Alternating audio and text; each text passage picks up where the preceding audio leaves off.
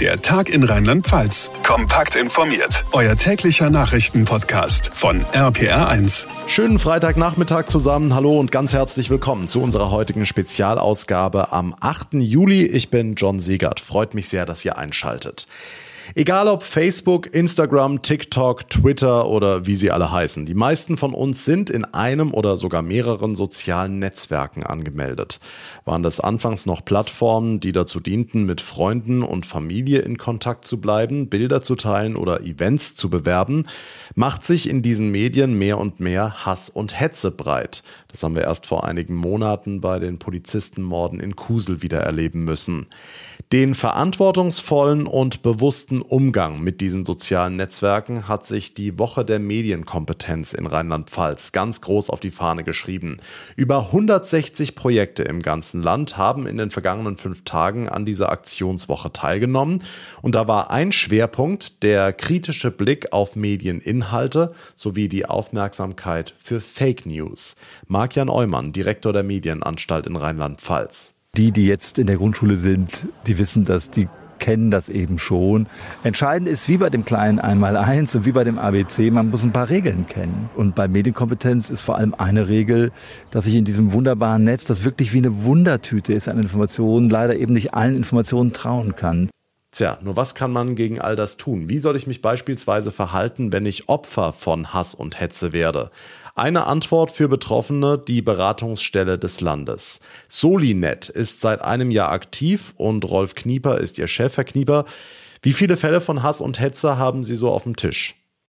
Ich glaube, in diesem Jahr, ähm, das ist ja alles noch im Anfang begriffen, hatten wir um die 20 Beratungen. Also eine Beratung bedeutet jetzt nicht, es ruft jemand an und dann ist das in einem Telefonat geklärt, sondern das sind eher so Begleitungsprozesse, die sich auch schon mal über längeren Zeitraum erstrecken können.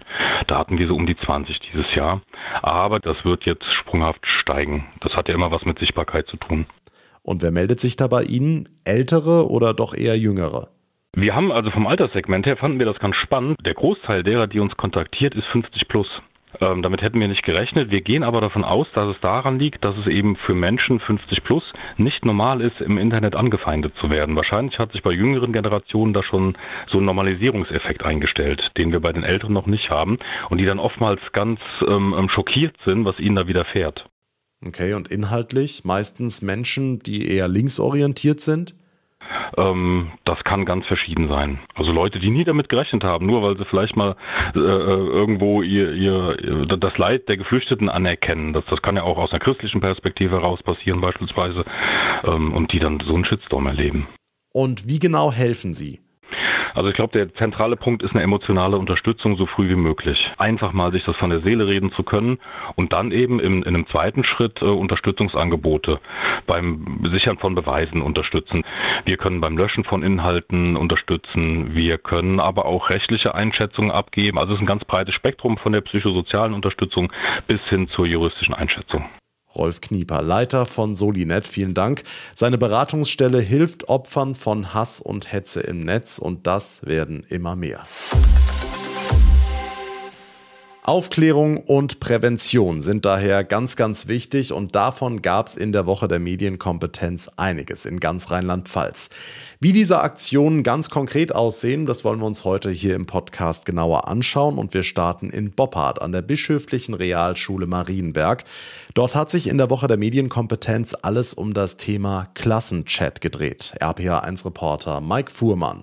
Natürlich wird in den Pausen auf dem Schulhof gequatscht oder nach der Schule mal telefoniert, aber ohne Facebook oder WhatsApp geht's nicht. Und bei der Kommunikation über Messenger-Dienste lauern Gefahren, sagt Mirko Herbel, der Medienbeauftragte der Schule. Dabei sind sie mit den verschiedensten Problemen konfrontiert, wie Nachrichtenstress, Kettenbriefe, Sticker, peinliche Fotos, Beleidigungen, aber auch die Frage, darf jeder teilnehmen oder werden Leute ausgegrenzt? Genau um diese Fragen ging es in der Woche der Medienkompetenz, auch wenn sich die Probleme nicht komplett lösen lassen. Ich denke, wir können die Kinder vor diesen Gefahren oder Herausforderungen nicht bewahren, sondern wir können sie nur stark machen für den Umgang mit diesen Situationen. Und vor allen Dingen hilft es, wenn die ganze Klasse sich überlegt und gemeinsam überlegt, was zu tun ist, um ein respektvolles Miteinander im Klassenchat zu fördern. Das können Verhaltensweisen in der Klasse sein oder auch schlicht technische Einstellungen am Handy. Mehrere Schulklassen haben zu diesem Thema unter der Woche bei Projekttagen mitgearbeitet. Das Ganze kam gut an und könnte dauerhaft im Unterricht zum Einsatz kommen. Die Rückmeldung der Schülerinnen und Schüler war durchweg positiv, was mir zeigt, dass dieses Thema aktuell ist und die Schüler bewegt. Gerade mit diesen Methoden, mit den Videos, die mit Gleichaltrigen ähm, gedreht wurden, das kam sehr gut an bei den Schülern. Und so denken wir, dass wir dieses Konzept unbedingt in Zukunft im Rahmen der Patenaktion weiterführen sollten. Danke nach Boppard, Mike Fuhrmann.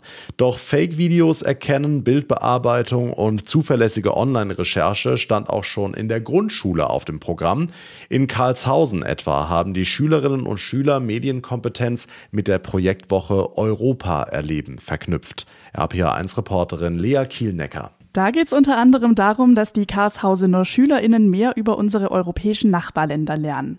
Gleichzeitig geht es aber auch um den Umgang mit verschiedensten Medien. Schulleiterin Monika Gierenstein. Da spielt das Recherchieren eine ganz wichtige Rolle, sei es in Büchern, Atlanten, Lexika, die speziell für Kinder sind, nach Informationen suchen, aber dann auch schon im Internet. Beim Recherchieren im Internet sollen die SchülerInnen auch lernen, seriöse Infos von unseriösen zu unterscheiden.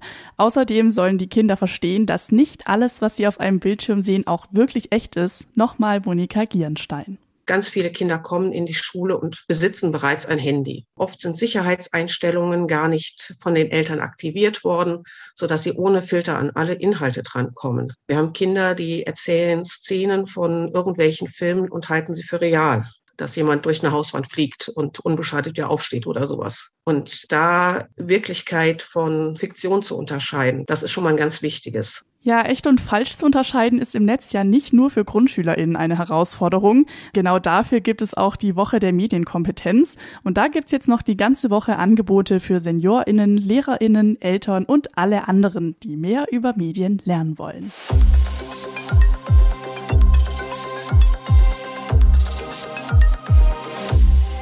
Medienkompetenz bedeutet allerdings nicht nur die Aufmerksamkeit in den sozialen Netzwerken, sondern dabei geht es auch um ganz alltägliche Dinge wie, äh, kannst du mir mal die Bilder vom Handy auf den PC ziehen oder sag mal, wie kann ich denn hier einen Status bei WhatsApp posten? Oder du, ich habe eine Mail von meiner Bank bekommen, ich soll da mein Passwort eingeben. Soll ich das wirklich machen?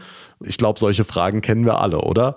Medienkompetenz betrifft nämlich nicht nur die ganz Kleinen, sondern jeden, also auch die Älteren unter uns. Und für all diese Fragen gibt es Helferinnen und Helfer, wie zum Beispiel die digitalen Engel. RPA1-Reporterin Maike Korn, was steckt genau dahinter? Das ist ein Beratungsteam, gefördert vom Bundesfamilienministerium. Und das Team, das tourt durchs ganze Land, um älteren Menschen einfach ein paar Tipps zu geben. So wie hier in Alzey in lockerer Runde stellen die Teilnehmenden ihre Fragen an Petra Rolfing, unser digitaler Engel heute. Frau Rolfing, was können Sie besser als die Enkel? Also manchmal sind die Enkel auch ganz weit dann weggezogen und es gibt vielleicht auch keine. Wir haben aber auch die Erfahrung gemacht, dass die Menschen ganz oft sagen, ja, mein Enkel kann mir das nicht erklären oder die haben da nicht die Geduld dafür. Und ich glaube, da haben wir ein bisschen den nötigen Abstand, quasi als ja dann neutrale Person auch einfach die Geduld. Das fehlt vielleicht manchmal äh, bei der Familie. Okay, dann fragen wir gerne einen Ihrer Gäste, Herr Knut Domke. Verraten Sie uns, um was es Ihnen geht? Da ist doch so viel Werbung drin und laufen kriege ich Nachrichten. Laufen zeigt es oben an, Facebook, Facebook, Facebook. Was soll ich da damit? Und jetzt haben wir heute mal die Nachrichten gesperrt. Sehr gut. Aber das heißt ja, dass Sie soziale Medien nutzen. Da sind Sie schon weiter als viele andere.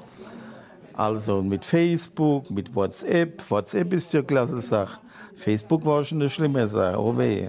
Da musste erst mal reinkommen. Und wenn man auch will, dann kann man das lernen, sagen Sie. Ich habe dieses Jahr der erste Siebener in meine Geburtsjahre, aber jeder Tag ist ein neuer Tag. Man muss was lernen. Wenn man stehen bleibt, das ist nicht gut. So mache ich es an meinem Fahrrad. Immer fahren und Gas geben. Dankeschön, Maike. Und ein ganz ähnliches Angebot bietet das Landauer Seniorenbüro in der Südpfalz, nennt sich hier 60 Fit ins Internet. RPA1-Reporterin Lea Wegerle. Sogenannte DigitalbotschafterInnen bringen den Seniorinnen und Senioren alles Wichtige rund ums Internet, Datenschutz und digitale Kommunikation bei. Einer dieser Digitalbotschafter ist Karl Schupp vom Seniorenbüro Landau und der hat mir erklärt, wer denn so an diesem Projekt teilnimmt. Ja, die meisten haben ein Smartphone oder haben vielleicht auch ein Tablet oder ein PC zu Hause oder heute ein Notebook oder sowas. Sie können eben nicht umgehen. Ne? Sie trauen sich dann auch nichts mehr zu machen. Sie trauen nicht nur sich nicht ins Internet richtig rein, sondern sie trauen auch, sich auch nicht mehr am PC bestimmte Programme aufzurufen und so, ja, sie könnten da was kaputt machen und sonst was. Und die Angst wollen wir ihnen nehmen. Wer spontan ein Problem hat, kann immer freitags zum offenen 60 Fit Treff in der Landauer Stadtbibliothek vorbeikommen und in so einem Kreis voller Seniorinnen und Senioren entstehen natürlich auch immer mal wieder besondere Momente. Nochmal Karl Schupp. Zum Beispiel vor kurzem war einer da und dann hat er gesagt, ja, seine Frau ist im Krankenhaus, er kann die nicht anrufen und sie, er darf da nicht rein wegen Corona und hin und her.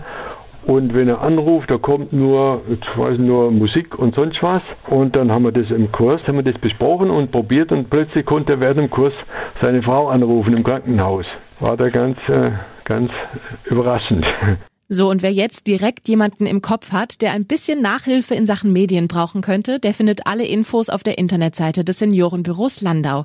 Dankeschön, Lea Wegerle. Das also nur ein paar von über 160 Aktionen, die in den vergangenen Tagen an der Woche der Medienkompetenz teilgenommen haben. Auch wir von RPA 1 machen mit, mit unserem Nachwuchswettbewerb an die Mikros fertig los. Da können junge Radiotalente ihr Können unter Beweis stellen. Also wenn ihr euch angesprochen fühlt oder eure Kids gerne mitmachen wollen, alle Infos dazu und Anmeldungsformulare gibt's auf rpa1.de sowie auf der Seite der Woche der Medienkompetenz. Beide Infos habe ich euch in den Show Notes verlinkt. Das war's für heute hier in unserem Spezialpodcast. Das war die Woche der Medienkompetenz. Ich würde mich sehr über euer Feedback freuen. Zum Beispiel über eines der sozialen Netzwerke, Facebook oder Instagram, oder ihr schreibt mir einfach eine Mail. Alle Kontaktmöglichkeiten findet ihr ebenfalls in den Show Notes. Mein Name ist John Segert. Ich bedanke mich ganz herzlich für eure Aufmerksamkeit und euer Interesse. Wir hören uns dann am Montag in der nächsten regulären Folge wieder. Bis dahin wünsche ich euch ein schönes, hoffentlich sonniges Wochenende und vor allem bleibt gesund. Der Tag in Rheinland-Pfalz, das Infomagazin, täglich auch bei RPR1. Jetzt abonnieren.